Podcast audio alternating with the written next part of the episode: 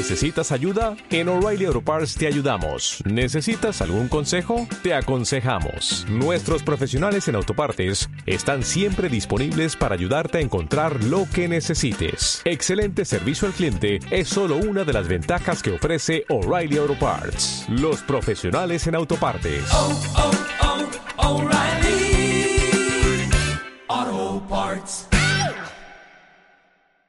Bienvenidos al podcast Ethen Inside.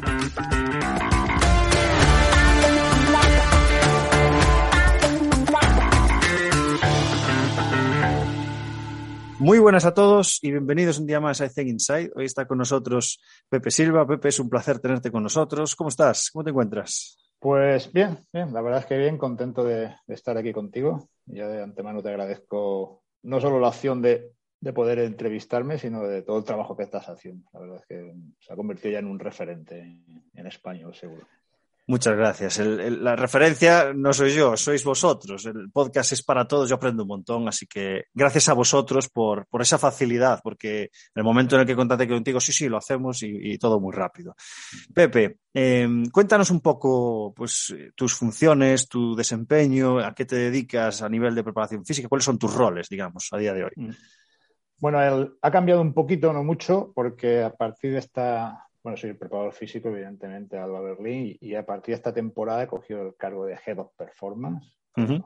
quizás sea un poco rimbombante, pero al final es lo que me, me, encargo es de, bueno, sobre el nombre le hemos dado muchas vueltas, pero se ha quedado ahí. Sí.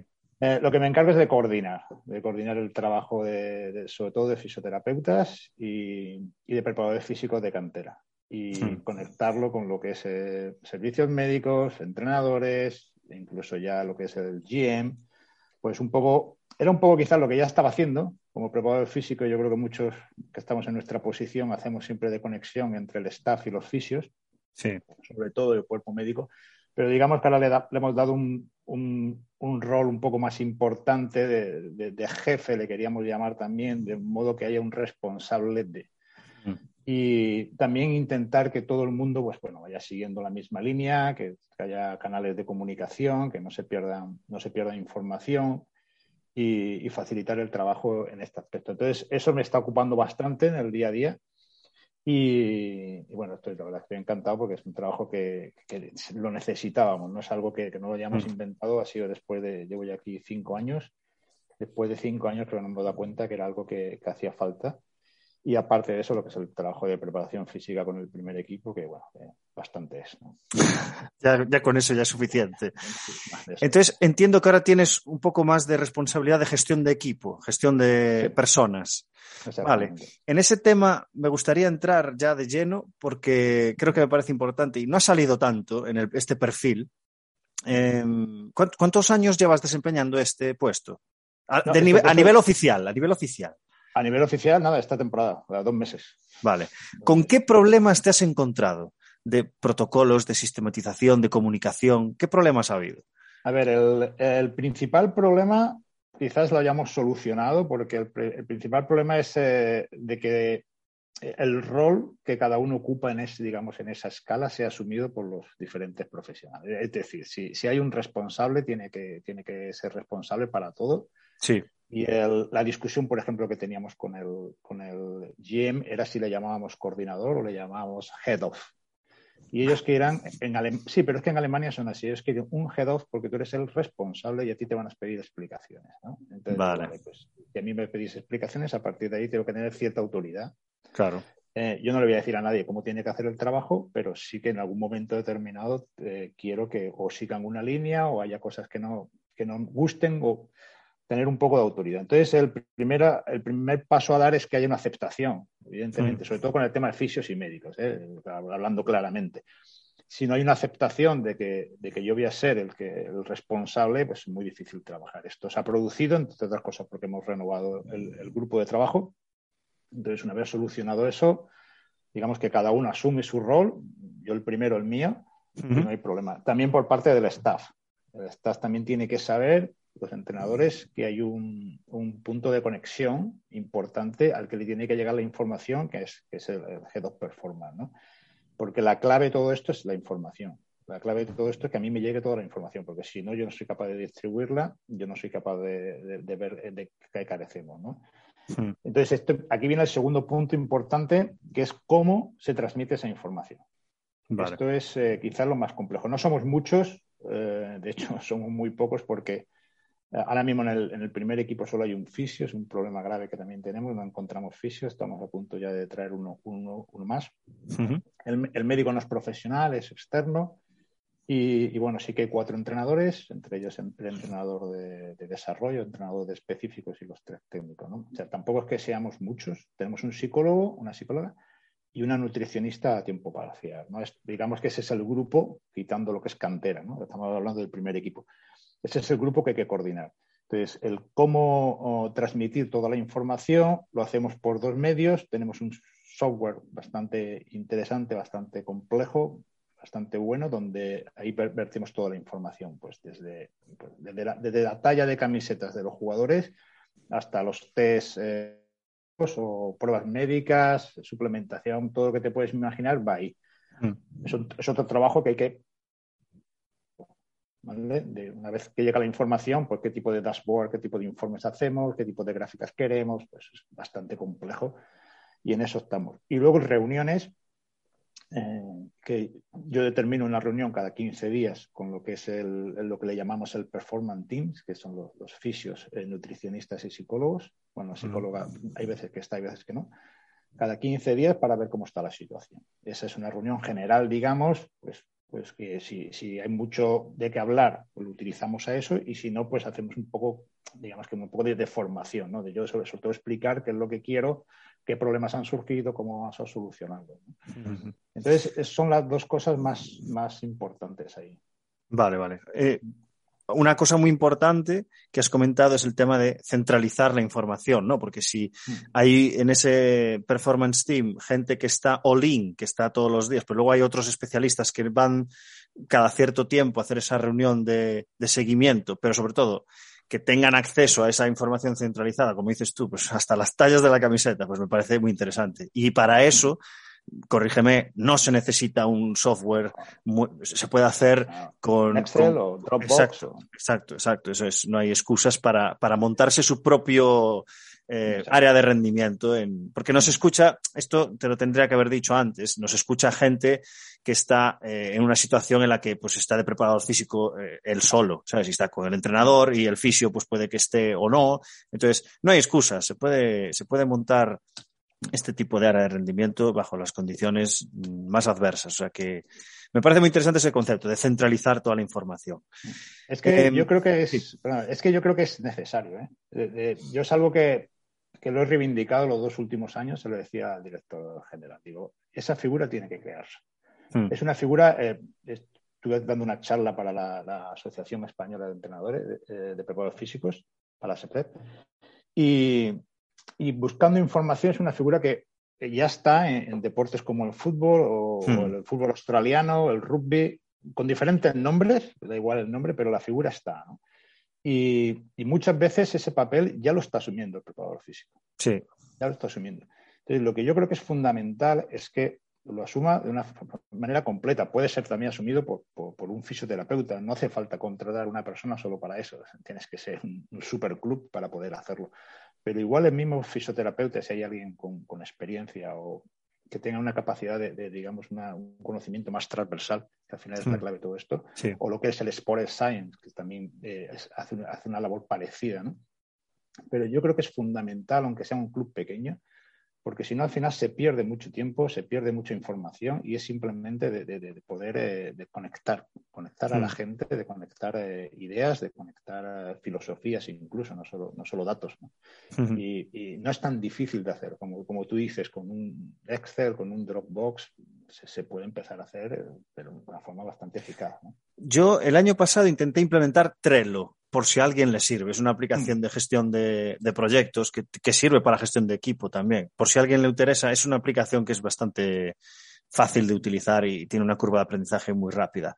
Pepe, eh, antes comentabas que estáis buscando fisio. ¿Te encargas del proceso de selección de personal? Sí, el, eh, este año era otra, otra de las demandas, porque bueno, es un tema muy complejo cómo funciona esto aquí, es complicado. Mm. Y, y, este año, claro, con la queríamos contratar un preparador físico para la cantera y que me ayudase a mí también, y dos fisioterapeutas. Entonces sí que pedí pues, fue formar parte de, del proceso de selección mm. y al final pues, lo estoy buscando yo, no solamente de, de, entrevistarlo, sino es que me encargo de buscarlo porque hay un problema gravísimo aquí en, en Alemania, problema entre comillas. ¿eh? es que no encontramos. Es muy difícil encontrar un fisioterapeuta con experiencia imposible. Porque, porque hay mucho trabajo, están todos trabajando en clínica de lunes a viernes y no quieren complicarse la vida. Este trabajo es un poco complicado ya. Ya, te tiene que gustar mucho. ¿Cómo voy a contar, ¿no? Sí. Y, y, bueno, sí, intervengo en ese proceso porque, claro, queremos un poco buscar un perfil que se adapte a lo que a la filosofía que el club tiene, ¿no? Podemos hmm. hablar luego un poco de esto si queréis. Pero... A eso iba, a eso iba. Eh, ¿Podrías darle la vuelta? Porque nos, fisios no, nos escuchan pocos, creo. La mayoría son preparadores físicos, aunque dentro de poco pienso abrir la veda a entrevistar a, a compañeros de profesión, claro. lógicamente. No sé cuándo, pero lo haré. Eh, ¿Qué estarías buscando tú de un preparador físico? Es decir, ayúdanos, no, de un preparador físico. Vale. Ayúdanos para esa gente que quiere dar el salto a, a, pues, no, el salto no, pero quiere irse a vivir fuera o a tener una experiencia fuera. ¿Qué estarías buscando tú para seleccionar a esa persona? A ver, depende. Mmm, eh, el caso, a ver, una cosa sería lo que yo buscaría en general y otra cosa lo que necesitamos en Alba Berlín, o, o, lo que necesitábamos, porque ya lo hemos encontrado en Alba Berlín ahora. Entonces, evidentemente, eh, lo primero que buscas son, eh, son interés y ganas de, de, de trabajar y de, y de, aprender y de crecer. ¿vale? Mm. Y una de las cosas que, que, ofrecemos aquí es formar parte en el, en el crecimiento del club, ¿no? en, en, en, formar parte de, crear algo, una estructura sólida, crear programas a largo plazo, crear, mm. de aportar cosas, no simplemente de, recibir, sino de aportar cosas. Gente que tenga un interés y conocimientos, evidentemente, pero bueno, si, si hablamos de sí. gente a lo mejor que acaba la carrera hace poco, pues, pues nada. Eh, evidentemente, como estamos hablando, trabajo en equipo fundamental y, y tener eh, cierto grado de empatía con la gente, de, no solo con los jugadores, evidentemente, sino con, con, el resto de compañeros, porque va a ser fundamental el día uno, eso es una, una exigencia de, de trabajar todos juntos, ¿no? Nosotros buscábamos un perfil también de alguien que tuviese conocimiento sobre lo que son eh, análisis, control, evaluación de datos, ¿vale? Porque es la, la pieza quizás que nos, que nos cogea un poco mm. la que yo, y yo creo que debemos de, de, mejorar. Entonces buscábamos a alguien ahí con, con, un perfil de esto. La persona que hemos encontrado no tiene nada, conocimientos especiales, pero si tiene interés en aprender, pues nosotros le facilitamos pues, a través de cursos o de formación eh, esa línea. ¿no? Y, y, en principio poco más, poco más. Luego ya, claro, eh, si no tienes buenas referencias, pues tienes que ir amoldando a la gente, sobre todo que gente que sepa escuchar, que, que, que sepa amoldarse a lo que tenemos. Yo le explico un poco la línea que nos gusta llevar para que él también se sienta cómodo, porque si a lo mejor viene aquí alguien, y hay muchos, por ejemplo, alemanes, te digo, que tienen mucha influencia, digamos, americana de curso de EXOX, sí. quizás muy mecanicista, eh, son muy de powerlifting, todos tienen algún curso especial de powerlifting, digamos que siguen esta línea, no, no sé muy bien por qué. Y yo, que no estoy en contra, me parece genial, pero me gusta también que haya una parte más de un trabajo más, digamos, complejo, funcional y, y un poco más específico del baloncesto, ¿no? Y, y, ahí pues ellos también tienen que entender que eso va, va a ser así, ¿no? Entonces uh -huh. es, es, un poco más lo que buscamos. Perfecto. Eh, voy a aprovechar eh, para decir dos cosas y, creo que voy a tirar por la segunda. Pero primero, agradecerte, Pepe, porque eres una de esas personas que de forma altruista pues, nos, nos aportas valor y en este caso, Pepe, pues va a compartir con vosotros en la newsletter eh, un PDF que tiene él como referencia para, para educar a otros preparadores físicos a cómo es ese, ese aprendizaje diferencial, eh, ese entrenamiento por sistemas dinámicos y complejo eh, y está muy en la línea con lo que acabas de comentar, que estás buscando un poco ese perfil. Y luego otra cosa que lo siento, pero te mentí, sí que tenía una pregunta preparada para ti, pero no es mía. es de Jesús Pérez, que es el preparador físico del PSG de fútbol, que está con Poquetino. Y yo lo que hago siempre últimamente es que a ellos les hago la pregunta del entrevistado anterior y luego a vosotros os pido que, que le hagáis una pregunta al siguiente entrevistado que no sabes quién es, porque yo no lo sé ni yo. Entonces, la pregunta que creo que va como anillo al dedo, eh, recuerda, te la hizo sin saber que tú eras tú, ¿vale? Eh, ¿Qué es para ti o qué entiendes o qué opinas o cuál es tu reflexión sobre el entrenamiento es arte? En contraposición con toda la ciencia, obvio, que hay que respetar y que hay que tener en cuenta. ¿Necesitas más contexto? Porque, claro, vale, vale. pues Si, pudieras darnos una reflexión sobre esto. Vale, es que yo creo que es arte y, de cada vez lo creo más. Mm. Eh, creo que es arte y creo que es percepción subjetiva. Pero del jugador, del entrenador, de los fisios, sobre todo de los entrenadores y de los que estamos a pie de pista. Mm. Yo soy crítico últimamente bastante con el tema de, gestión de datos. me, estás, me estás dando en la llaga. es, que, es, que, creo que necesitamos, podría hablar horas de esto, necesitamos, creo, voy a decirlo simplemente de una forma clara, necesitamos en baloncesto, al menos, yo creo que en otros deportes también, eh, indagar un poco más en nuestro modelo de cómo gestionar cargas, de cómo gestionar test, de cómo gestionar los datos. Creo que es que sabes qué pasa. La tecnología va mucho más rápido que nuestra capacidad de interpretar esos datos. Sí, pero creo que específicamente en baloncesto, porque yo tengo una frase que es un poco exagerada. Eh, cuando yo empecé a estudiar el libro que era la Biblia, y, igual sigue siendo una maravilla, era, la preparación física del fútbol basada en el atletismo. Este era de Álvarez del Villar, los que tienen unos pocos años dirán, bueno, lo teníamos todos y, subrayado hasta... Y bueno, se ha demostrado gracias a gente como, como Cirulo y compañía que no era la línea, que la línea era, era deportes de equipo, era otra aproximación a, esto, ¿no? Pero creo que en baloncesto ahora estamos cayendo, a ver si me entendéis un poco, entre comillas, en la preparación física del baloncesto basada en el fútbol.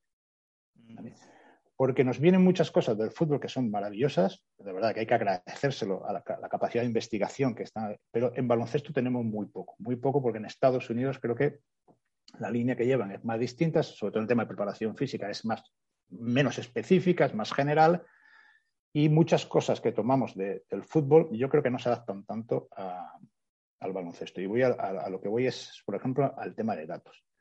Yo creo que en baloncesto son fundamentales para apoyar tu trabajo, evidentemente, no reniego, pero estamos hablando de un, un, deporte en el que si tú eres profesional, estás con los jugadores mucho tiempo, el espacio donde se desarrollan todas las actividades es muy reducido. Tienes a 12, 15 jugadores como máximo, entonces la percepción que tú tienes, objetiva y subjetiva, del entorno, de lo que está pasando, es muy sencilla. Es muy fácil. No es lo mismo gestionar un grupo de 30 jugadores de fútbol o de rugby o de fútbol americano, donde nos viene mucha tecnología, porque, por ejemplo, un wellness cuestionar. Un wellness, si yo tengo a 30 o 40 jugadores, para mí es fundamental. Hmm. No, he tenido la suerte de poder trabajar en fútbol o en este tipo, pero me lo puedo imaginar. Pero en baloncesto, yo todas las mañanas antes de empezar. Hola, ¿qué tal? ¿Cómo estás? Hablo con todos.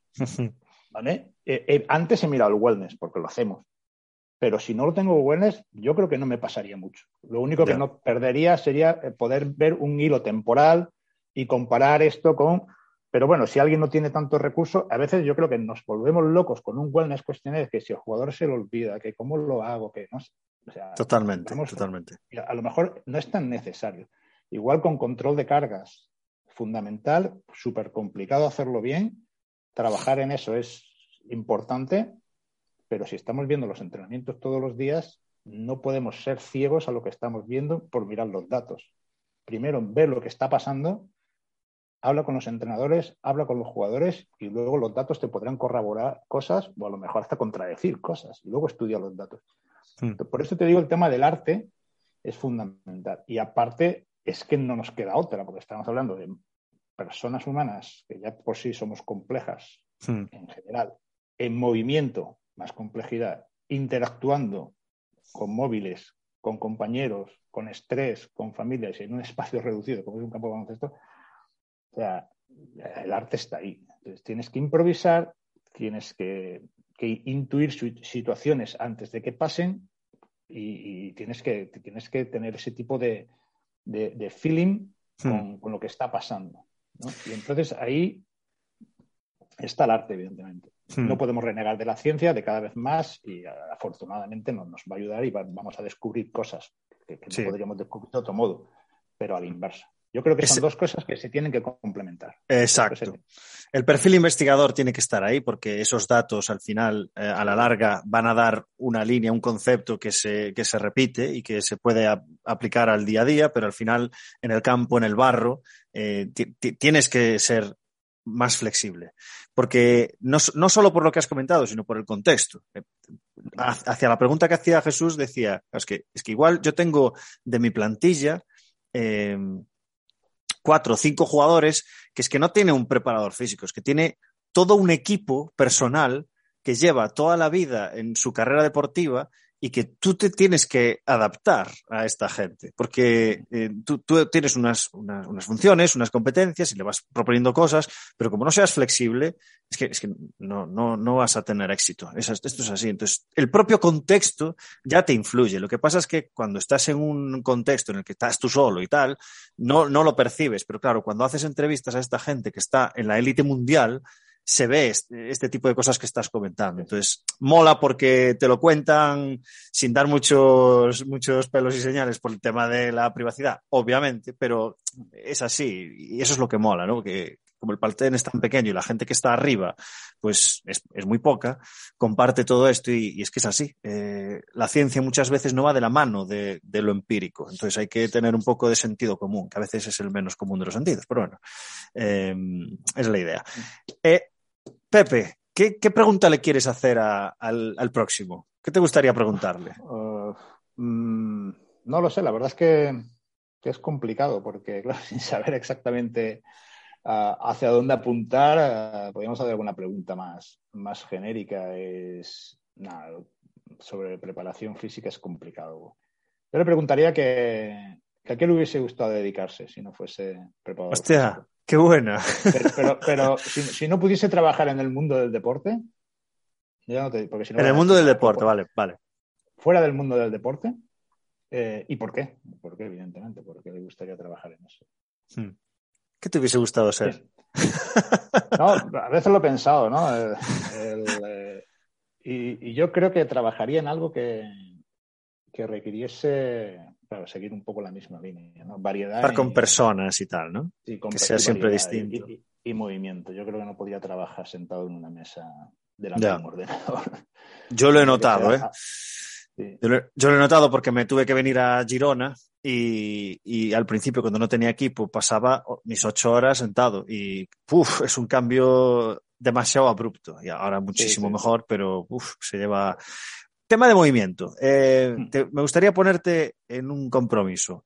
todo este sistema que, me gustaría que luego nos explicases bien cómo tú lo llevas a cabo a la práctica, eh, ¿crees que se puede hacer de la misma forma en formación que con élite? Porque creo que yo este sistema, bueno, ya nos comentarás cómo lo haces tú, yo intento aplicarlo, no siempre, pero que un gran porcentaje sea de este tipo de tareas más complejas, sistema dinámico y tal. Pero creo que en formación este sistema crea una dependencia muy grande en el jugador y por tanto un jugador que no está bien formado le va a costar muchísimo más aprender lo que tiene que hacer bien y cómo lo tiene que hacer y tal. Y creo que ahí se debería aplicar un método desde el desconocimiento de tener carrera profesional en formación. Pero creo que hmm. se debería de plantear de diferente forma. ¿Estás de acuerdo con esto? Yo creo que no muy diferente. ¿eh? Eh, a ver, me pasa un poco lo que a ti. Yo hace mucho tiempo no estoy en formación y también hay, que ver si esto lo va a aplicar un entrenador, que a lo mejor tiene que enseñar gestos técnicos más concretos, claro. por ejemplo del, tiro, que eso quizás sea lo más técnico que existe en baloncesto, hmm. que nosotros, que, yo creo que desde el punto de vista de la preparación física, se puede aplicar 100%. yo, hmm. yo hablaba con uno, de los ayudantes antes de enseñar cualquier tipo de, clean o de, o de snatch, este tipo de ejercicios, eh, eh, enseñaría cómo aplicar fuerzas lanzando un balón, moviendo una mancuerna, empujando a un compañero, eh, una extensión global, dinámica, y, al final cuando le des una barra lo va a aprender muy rápido. Hmm. Si hablamos de otros temas, yo creo que eh, se podría combinar. Se podría combinar, ahí hay, hace falta que el, el entrenador tenga experiencia de, de, qué atractos, de qué límites ponerles en la enseñanza de la técnica. Pero mm. igual ocurriría, cuando estoy hablando de un clean, con un gesto de tiro. Mm. Por ejemplo, si yo enseño la mecánica de tiro, evidentemente eh, no voy a hacer que el jugador tire de cuchara, pero sí le puedes empezar a, a, a que experimente diferentes formas de tirar. Hmm. En, el, en, ese proceso de aprendizaje puede haber una primera fase o intercalar fases, no tiene que ser ni primera ni segunda, intercalar momentos en el que el jugador tire con diferentes tipos de balones, de diferentes posiciones. Y a partir de ahí, si eh, digamos que las frustraciones son muy grandes, lo único que tiene que hacer el entrenador es acortarla. Y al final es lo que hace. Si hay muchos mm. entrenadores, yo hablaba con el entrenador nuestro de desarrollo, fue precioso porque yo, yo empecé a hablarle de estos temas eh, hace dos años y me dijo, pero si esto es lo que yo estoy haciendo. Me dice, pásame más información. Y dice, pues Dios se alegró de que había gente que ya estaba estudiando cosas en las que él creía sin, sin, sin que nadie se los hubiese dicho. Pero por este, este es otro ejemplo. Este es otro ejemplo de que él, sin saber que hay una ciencia detrás, de forma empírica ya lo hace, porque le claro, parece es, natural. Sí, es, sí. es, lo, que, lo que yo es, explicaba a esta gente, decir, estas teorías, eh, la diapositiva no está, pero eh, creo que no está, estas teorías eh, no son cosas que yo quiero que sigamos nosotros, sino que son cosas que se adaptan a nosotros. Mm. Digamos que son cosas que, que, nos vienen muy bien a como nosotros estamos entendiendo la preparación física y, y, y la preparación técnico-táctica. son cosas que nos vienen bien a nosotros. Y, y, se trata de eso, son cosas que los entrenadores ya están haciendo. Ellos ya están con un jugador que a lo mejor pues no tiene la mecánica de tiro correcta, fluida, de que extiende primero las piernas y luego extiende eh, el brazo, hay una, una, ruptura en esa cadena cinética de movimientos, pues los entrenadores ya están buscando ideas, pues siéntate una, en la silla y desde la silla levántate y tira. Pero hay algunos que están en la línea, digamos, más positiva de mi punto de vista y otros te, empiezan a decirle, no, pues mira, la rodilla primero extiende, luego mete el codo, es más complicado de aprender. Sí, sí.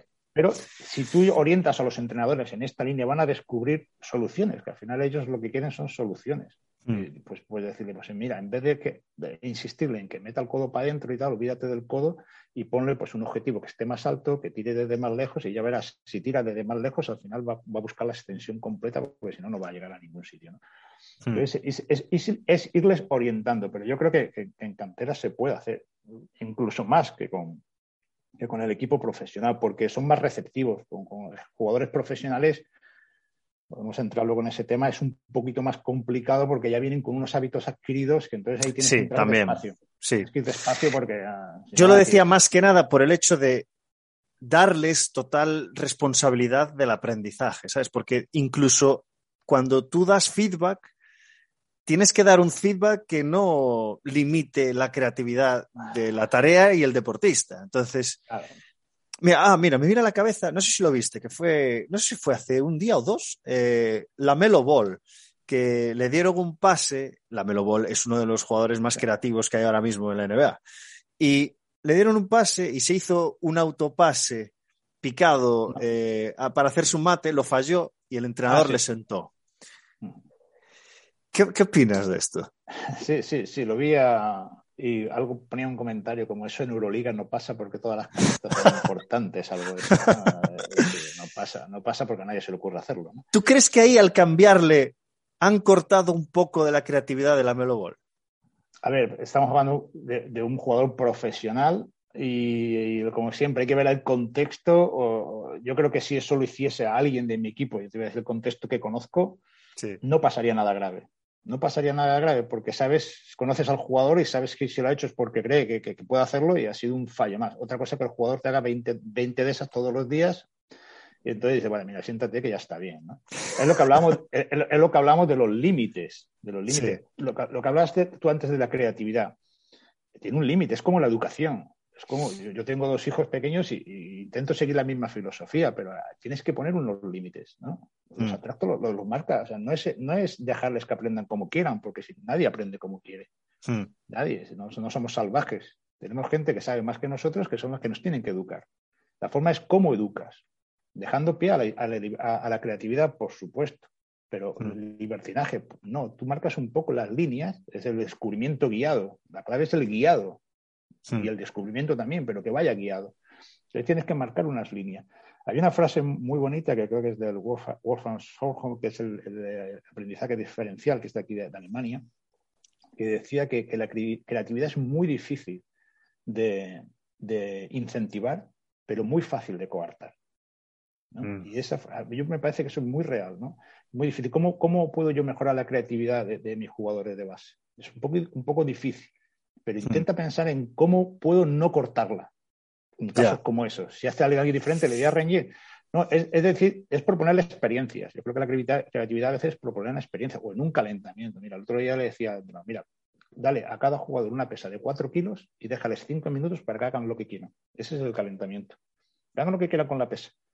Y les vas orientando. Y te esperas un poco y les preguntas, ¿qué habéis hecho? ¿Por qué no habéis ido al suelo? Ah, pues mira, podría haber ido al suelo con la pesa y levantarme. Cosas de estas. ¿no? Tú, tú, tú vas guiando pero luego tiene la parte de entrenamiento. No van a estar una hora y media haciendo lo que quieran con las ya, ¿no? Ya. No sé si me explico, ¿no? Qué buena esta, ¿eh? Qué buena. Esto lo voy a, lo voy a intentar, lo voy a intentar implantar esto, de dar cuñas de tiempo con consignas, claro. lógicamente. Sí. Y yo, yo les a, a, intenté con los jugadores también al, eh, veíamos de, de, movilidad de cadera, ¿no? Esto viene, sí. hay, un, hay, un, grupo muy interesante, se llama Emerge en Twitter, también tiene una página web, y, y hablan de mucho de, de, todo este proceso, ¿eh? de todo esto de sistemas, bueno, más que sí. sistema dinámico van por el tema de aprendizaje diferencial, ¿no? Son muy buenos y, y tienen una parte específica de calentamiento, los calentamientos son, decir, madre mía, ¿esto cómo lo voy a proponer yo, no? Pues tirados por el suelo, parecen monos, ¿no? Diferente muy... Pero al final eh, metíamos cuatro o cinco ejercicios de movilidad de cadera ¿vale? Unos en el suelo, otros de pie, pues tipo sentadillas, con rotaciones, con giro. Y es proponerles que hagan durante un minuto pues combinaciones de estos movimientos, simplemente. De ellos que cojamos. Y, bueno. y, algunos pues ya, ya estaban pues haciendo cosas incluso más raras, ¿no? Pero bueno, pues se ríen. Y echar un vistazo. Y, mm. y, ya está, ¿no? Es, bueno. es, es, como yo digo, es, es ir, ir, probando. Mm. Es que ir probando dependiendo de los jugadores que tengas, la confianza que tengan en ti, es y, la cultura no tener, que traigan, claro. Claro, y no tener miedo a equivocarse. No tener, mm. La clave es no tener miedo, porque si el jugador ve que vas de cara y hay veces que le propones cosas y te mira como dice, ¿y esto que estás diciendo? Y dice, vale, perdona. Esto me suena. ¿no? Claro, pero, pero, pero yo entiendo que la gente que está, cuando empecé yo al principio, no, llevarlo seguro, el press banca y no pienso cambiar nada, ¿no? Mm. Pero bueno, cuando coges confianza con, con, los equipos, con los jugadores también sabes con quién puedes más, quién que le gusta sí. más innovar o quién hay jugadores sí. que, que, vienen, vienen muchas veces al gimnasio a no calentarse la cabeza. No quieren mm. que le metas mucho. Yo también lo entiendo, ¿vale? Porque creo que muchas veces el trabajo este, digamos, complejo, dinámico, requiere un, un, una activación eh, neuro, neuronal más alta, ¿no? Y entonces mm. el cansancio central eh, es más alto, con lo cual es mejor pues hacer algo más periférico, como puede ser simplemente, pues mira, pues un press de, de banca, pues lo hacemos con mancuernas y no meto ningún tipo de variación y punto, ¿no? Y hmm. poco a poco, pues si me queda espacio, pues le digo, pues mira, en vez de hacerlas todas las series con, con las dos, pues hace una con un brazo, la otra con el otro, y ir metiendo un poquito, ¿no? Pero tienes que conocer un poco a quién se lo estás ofreciendo. Ya. Me hiciste recordar cuando estabas hablando de la creatividad eh, y de cómo coartamos a veces la creatividad, quizás incluso sin darnos cuenta, de, de que esto viene esto viene de base, tío. Esto viene del colegio. Y me hiciste recordar eh, una charla TED famosísima que dio Robinson, donde, donde hablaba, contaba una historia de una niña que estaba, bueno, tenían una tarea que era dibujar lo que queráis, ¿no? Y dije, ¿qué, qué estás, ¿qué estás dibujando? Y dice, estoy dibujando, estoy haciendo un dibujo de Dios, ya, pero nadie sabe cómo es Dios, y ya, lo sabrán dentro de un minuto. no, mira, y, es que desde el colegio, tío, desde el colegio nos, nos educan sí, muy mecanicista eh, y, y no, nos, aunque ahora parece que van a estar empezando a, a cambiar las cosas porque van a sí. empezar a poner más limitaciones a repetir curso y los exámenes van a ser un poco más de seguimiento. Leí la noticia la semana pasada. No sé si es por comunidad autónoma o si es eh, a nivel nacional, pero a ver si se va cambiando, porque es que si los jugadores ya de 15 años nos viene con la creatividad coartada, pues no ya estamos razón. remando a contracorriente. Eso es así. El tema, el tema de educación es, para mí es por lo menos, no sé, espero que haya mejorado. Y yo creo que aquí en Alemania es un poco distinto, pero es muy repetitivo, muy de memorizar, sí. muy de... Sí. Pues es terrible. Aquí tienen, por lo menos, bueno, tengo, tengo dos hijos, el, el, mayor es de siete años y me parece fantástico que hasta los seis años están en la guardería en la quita que le llaman aquí, y lo único que hacen es jugar. Jugar. O sea, yo al principio me extrañaba, digo, pero bueno, unas tareas, aprender a escribir. No, no. De hecho, te mandan una carta diciendo que preferiblemente no le enseñes a tu hijo a escribir ni a leer. Déjales que eso ya lo harán en la escuela cuando lleguen. Hostia. Qué curioso. Sí, y, y, el grado de libertad que tienen aquí los chavales es asombroso. Pero aquí con, con 10 años, de un vecino que tiene 10 años, él va solo en bici al colegio. Lo deja su madre y va solo al colegio. Y ves cantidad de niños yendo solos en bici o andando en autobuses al colegio. Estamos hablando de una ciudad como Berlín, ¿eh? que no es una ciudad. Sí, sí, sí. Y creo que ese, esa libertad empieza ahí, como tú dices. Empieza en la educación infantil, en, hmm. dejarles, dejarles su, su, espacio. ¿no? Hmm. Y, y, es verdad que cambiar eso luego cuesta. ¿verdad? Eh, Pepe, ¿cómo es un... Es que tengo dos. Eh, voy a empezar eh, por voy a empezar. Vale, tengo una cruzada. Tengo una cruzada con los calentamientos de partido. voy a empezar por, por esta. ¿Por qué todos los equipos de baloncesto hacen ruedas de entradas en un calentamiento? Vale, yo, esto me lo planteo también, ¿eh? Y, sabes cuál es mi respuesta y por qué no. Vamos a ver, no, no, no, no, te calientes con el calentamiento, ¿sabes? En serio, o sea, hay cosas que, yo creo que no nos, tenemos que complicar la vida. Eh, cuando aparte, luego tienes a 10, no, a 7 sentados en el banquillo que van a salir a jugar sin calentar. Ya. O sea, es así, ¿no? Entonces, mejor pensar en, qué hacen antes, un poquito antes de esa rueda.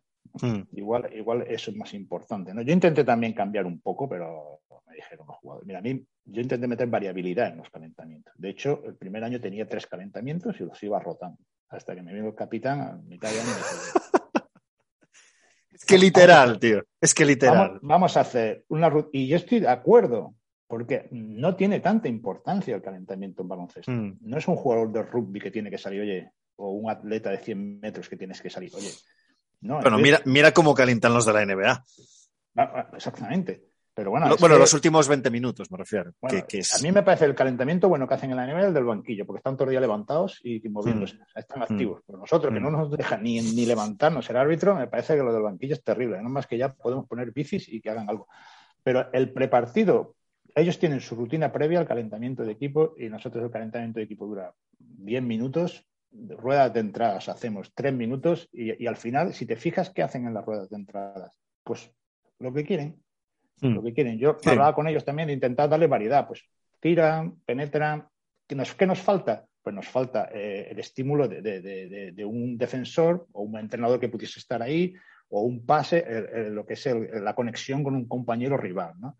Eso es lo que nos faltan las ruedas.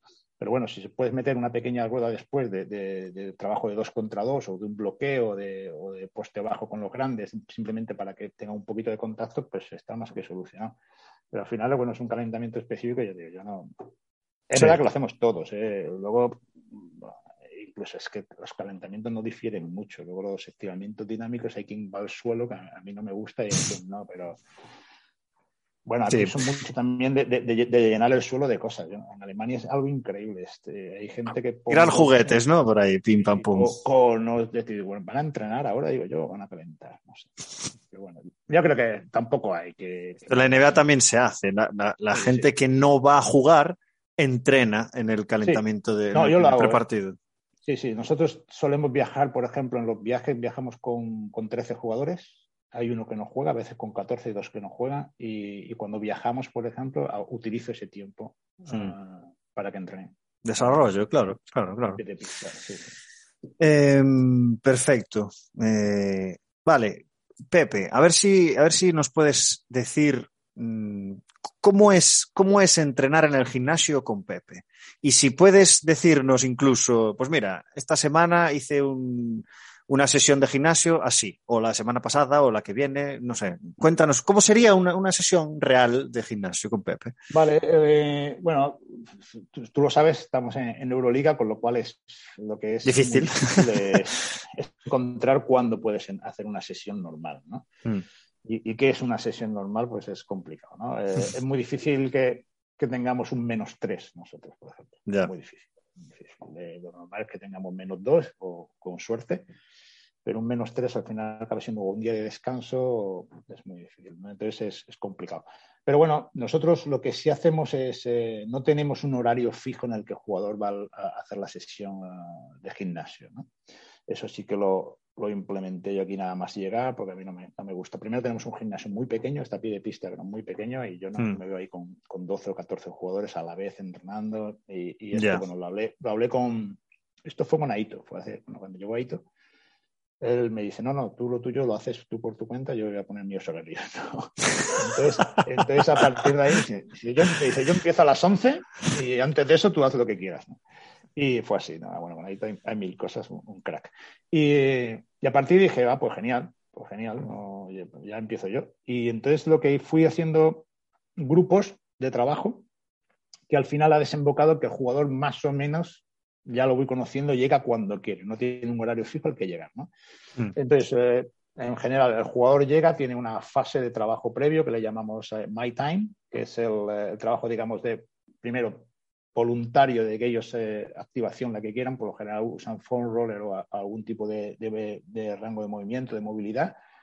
Tienen mm. algunos ejercicios de, prevención de lesiones, reducción de lesiones o si hay alguna deficiencia en algunos o si van orientados por mí, los hablo con los jugadores siempre todo esto, mm. si traen alguno ya de casa que les guste o alguna cosa que hayan trabajado, en fin, lo de siempre, ¿no? Sí. Es un trabajo dependiendo, hay jugadores que lo hacen muy corto, hay jugadores que lo hacen más grande y ahí yo pues voy controlando qué es lo que, lo que están haciendo. Luego entran al, al gimnasio, yo los dos últimos años he pasado, antes daba hojitas, pues ahora los pongo en, una pizarra.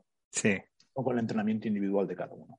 Por lo general, el primer bloque es común, suelen ser tres ejercicios, dos o tres ejercicios, dos series como mucho, que es, puede ser trabajo de, de, este, digamos, de activación, ¿no? Pues ahí mm. suele haber un trabajo de, tobillo siempre de pie, siempre hay algo, algo de, core y un poquito de, tren superior, como puede, puede ser un, eh, una rotación externa de, hombros o, algo muy, muy simplemente para que vayan, aunque ya han hecho un trabajo previo, pero bueno, como para que vayan entrando en calor. Hmm. Y uh, luego lo que tenemos es, puede haber un bloque común también, el siguiente bloque común, si hay un, eh, yo marco los ejercicios uh, principales, que bueno, aquí le llamamos básicos, eh, el, y secundario. ¿no? Entonces hay bloques de un ejercicio fundamental que, por ejemplo, pues puede ser, no sé, un X-Bar Squat. Eh, el squat lo hacemos con X-Bar siempre, o un Hip Traps, que son los, para mí los dos fundamentales por lo general. Y, o un Nordic, también depende del día. Eso pues prácticamente lo hacen todos, y lo, combino con, un secundario o por lo general con un secundario con otro o con dos secundarios, ¿no? que puede ser también de core o, de, o de tren superior. Y luego tienen los bloques individuales. Luego cada uno tiene su apartado donde voy desarrollando prácticamente con la misma idea. Siempre trabajo en grupo de tres ejercicios. Eh, meto no más, muy raro que metan más de tres series por ejercicio, muchos hmm. ejercicios y siempre con la misma línea. Un principal, y dos secundarios. Eh, esto en general. Luego, con jugadores que, que juegan poco, que puedo hacer más carga, que pueden hacer algo un poco más específico, lo que suelo meter son ejercicios también de aplicación, un poco llevando la línea esta de, ejercicio fundamental, el secundario, el otro, el, tercero suele ser de aplicación. Pues si, si trabajo a lo mejor de, eh, de tren inferior de, squat, pues suelen, suelen, ser saltos verticales o hmm. saltos sobre, sobre el, box o un drop jump. Si meto el hip thrust suelen ser saltos horizontales o algún sprint, por ejemplo.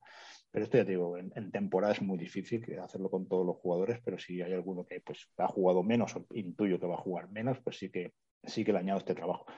Y, como el, volumen es distinto, los jugadores van llegando a distintas horas. Y esto sí me gusta. Hay algunos que ya me piden hacer una parte, ya lo sé, después de entrenar. Entonces la parte, digamos, de tren superior de core sí que la, la suelen hacer después de entrenar. Incluso algunos la parte de prevención o de reducción de lesiones también la hacen después de entrenar. ¿no? Pero el bloque casi todos, solo hay dos o tres que hacen después de entrenar esa parte. ¿no?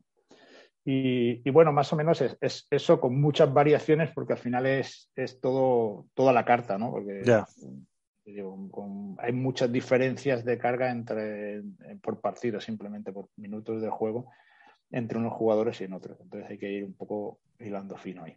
Vale, vale, vale, perfecto.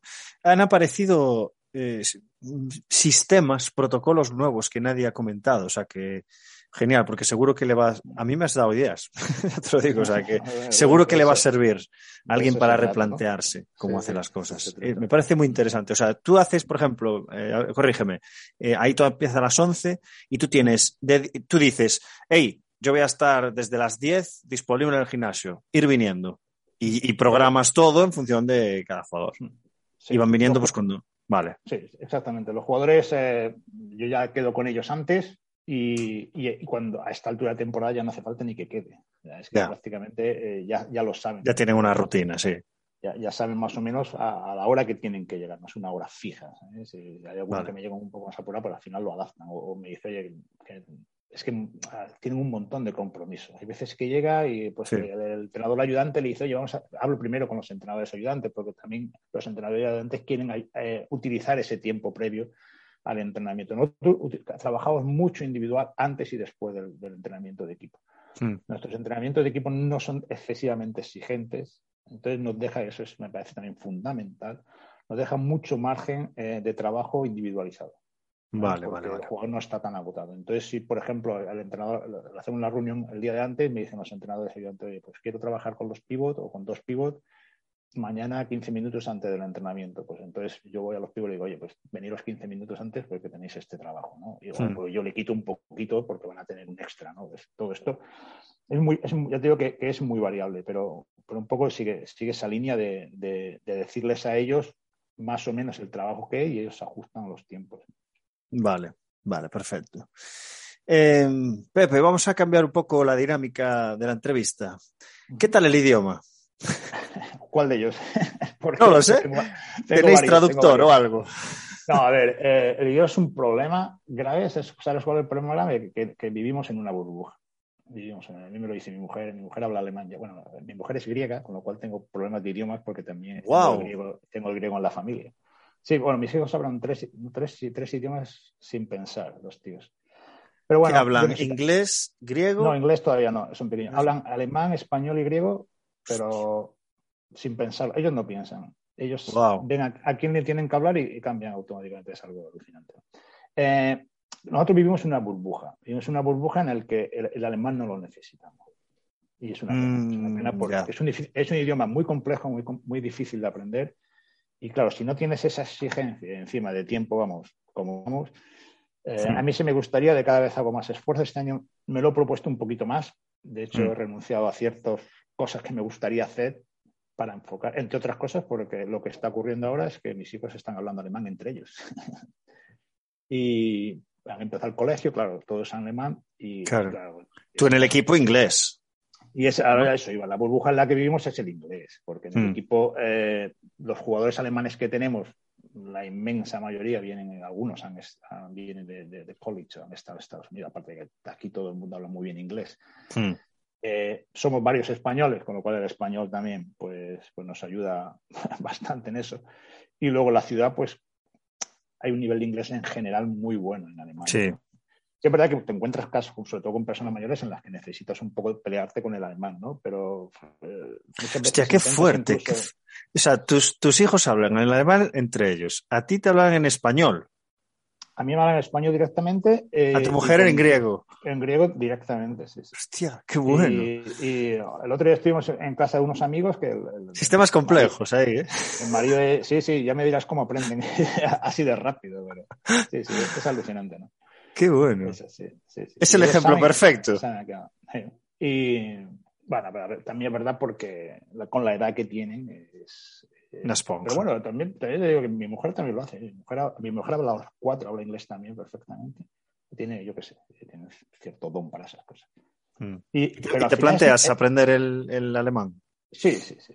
Estoy en ello, ¿eh? estoy en ello. A menos que no sepa, sepa hablar, bueno, Poco a poco. hablo poco, pero sí, sí quiero más, quiero más. Porque aparte eh, estamos encantados aquí, creo que es- Mm. es- estamos en Berlín, estamos en la ciudad y estamos en... Si llevas cinco años en un cultura, sitio, es que estás, es que estás contento, claro, feliz y sí, sí, sí, sí, sí.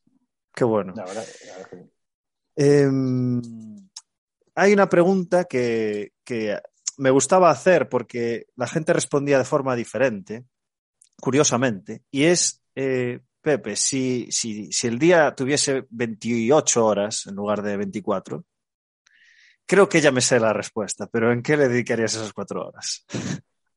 Uf, vaya, solo cuatro. ya. Eh, bueno, ver, cuatro ah, bueno. por 365. va, pues, hay que sumar. No, evidentemente, a pasar más tiempo con la familia, con los críos, seguro. Hmm. seguro ¿no? Era el que pensaba. Eh, Mm. sí. Me imagino que al final acabaría haciendo lo que suelo hacer con el tiempo libre que tengo, que es meterte en paper, libros y pues, este, tra- este trabajo es peligroso, es peligroso porque, porque nos gusta mucho Mm. y yo creo que es una de las cosas que tenemos que intentar con los años, eh, te lo digo. eh. Eh, ponerle algún límite de vez en cuando. eh. Digo a la gente intentar ver otras cosas, leer otras cosas, hablar con otra gente, porque, porque esto es tan bonito que te puede absorber y a lo mejor te estás perdiendo cosas que, hablando de esa transversalidad, de ese conocimiento amplio, y pues, vale, pues salte también de, Mm. de tu contexto un poco para ver que hay, que hay otras cosas. ¿no? A mí me cuesta, me toca obligar a. Mm. Entonces sí que le intentaría dedicar esas cuatro horas, pues mira, ahora que me lo dices, obligarme a no, a no, no ver nada de, de baloncesto ni de preparación física. Iba a ser difícil, ¿eh? Pero, ver, no sé, a mí me, me gusta el rugby, por ver partidos de rugby, yo qué sé. Por si te O- sirve, Pepe, eh, hace, hace nada en, la- en las entrevistas salió eh, un debate sobre que los grandes influenciadores de. Iba a decir influencers, no sé si me inventé la palabra influenciadores, pero los, los grandes influyentes de la preparación física en el fútbol no vienen del fútbol. Pues me lo creo. Mira, hay, un Vienen libro, de, eh, de- de tocar varios palos. hay un libro que se llama Amplitud, el Range. Brains, de David. Epstein, sí. sí. Está en español también, yo lo leí en español, amplitud. Mm. Y habla de eso, habla de, de lo importante que es ese conocimiento transversal y de gente que ha triunfado en el mundo de la música, de la industria, Mm, gracias a, a ser capaz de tener una, una visión amplia. Y es un tema de, hablando del tema del Head of Performance, es una de lo que, porque este, este mundo ya está muy especializado. ¿vale? Mm. Porque si, sobre todo si vas a la élite, es que ya hay entrenadores de, de detalles, ¿no? Entrenadores del rebote, entrenadores de ataque, entrenadores de defensa, entrenadores de especialistas en recuperación, en fuerza, en velocidad. En... Hay mucho especialista que está genial. Mm. Pero a la vez se necesita, se necesita que alguien o, o todos, a ser posible, también tenga un poquito de conocimiento transversal para poder conectar cosas. Porque si desarrollamos las diferentes partes sin crear un nexos en común, no vamos a llegar muy lejos. No De nada sirve mejorar, no sé. ¿Dónde te gustaría, dónde te gustaría eh, mejorar la, la verticalidad de, de tu conocimiento en alguna otra área?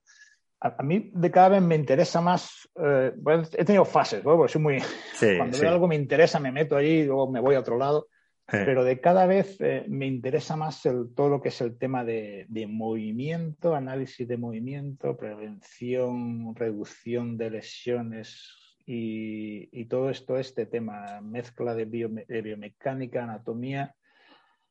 Creo que es una línea en la que en el deporte de élite los preparadores físicos tenemos que seguir mucho, porque eh, hablando de, de- de que necesitamos un, un paradigma en baloncesto, hay- creo que hay, una, hay dos preparaciones físicas en baloncesto muy distintas. Una la que se hace en temporada y otra la que se hace en off-season. Las pretemporadas no existen ya, ya te lo digo.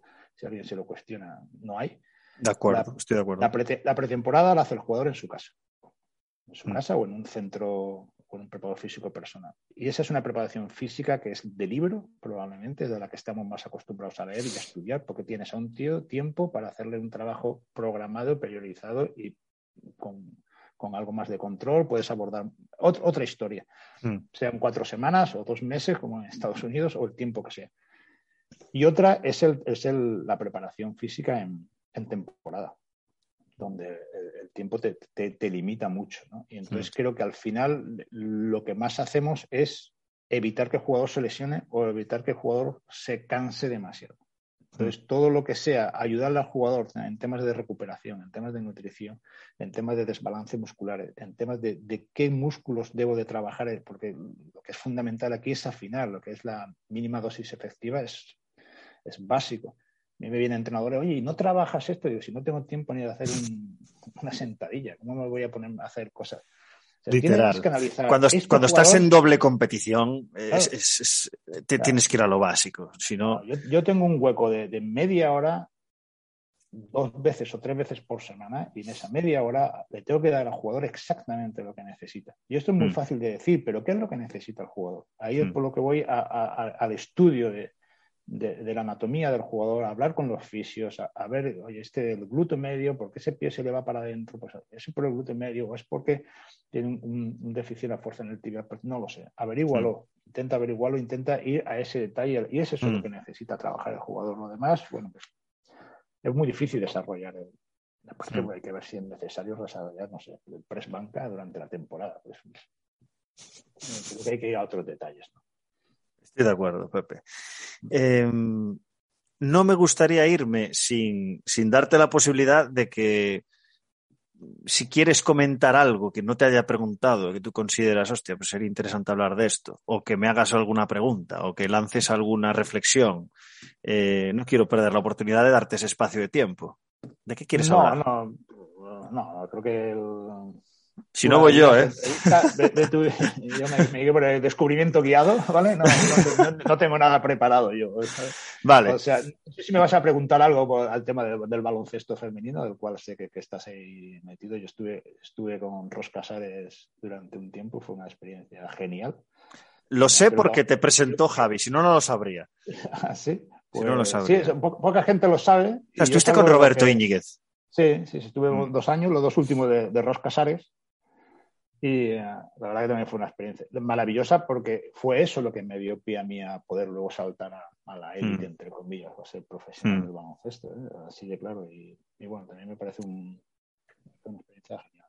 Mm. no, pues solamente que me, alegro que estés ahí y e, intento seguiros de vez en cuando. Aún quedan jugadoras. Eh, mira que han pasado ya tiempo, pues casi 10 años de, Hmm. de, aquel Roscasare y ahí hay un, hay un, aún quedan jugadores por ahí peleando y haciéndolo bien. Sí, sí, Valencia Basket va en, en dirección a, a, lo que fue Roscasares, sí. campeón de Europa.